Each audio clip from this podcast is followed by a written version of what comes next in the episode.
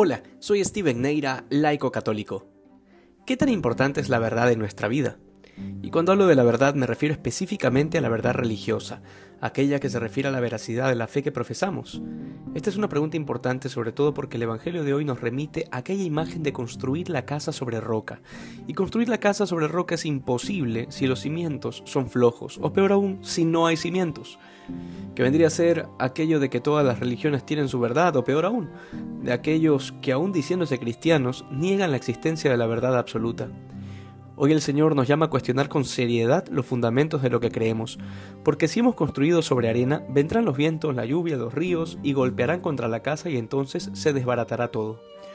Como aquellos que no habiendo fundamentado su fe por dos o tres enunciados contrarios, caen en duda y finalmente en la negación de lo que creían como aquellos católicos que no habiendo leído nunca el catecismo, o peor aún, no habiendo jamás leído las escrituras, terminan abandonando la fe de la Iglesia de Jesús para terminar en alguna de las miles de sectas existentes.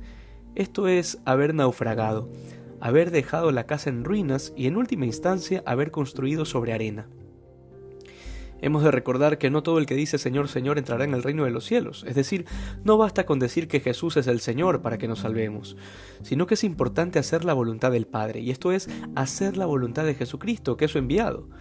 Y su voluntad implica la iglesia que ha fundado, los sacramentos que ha instituido y la jerarquía que ha dejado por pura voluntad suya que si no nos gusta el amor y veneración que se le rinde a la Madre de Dios, que no estamos de acuerdo con que solo hombres puedan ser sacerdotes, que discrepamos con respecto a la moral sexual de la Iglesia, que se nos hace más cómodo confesarnos directo con Dios y no con un cura, bien, todas estas cosas habremos de reclamárselas al Señor en el último día.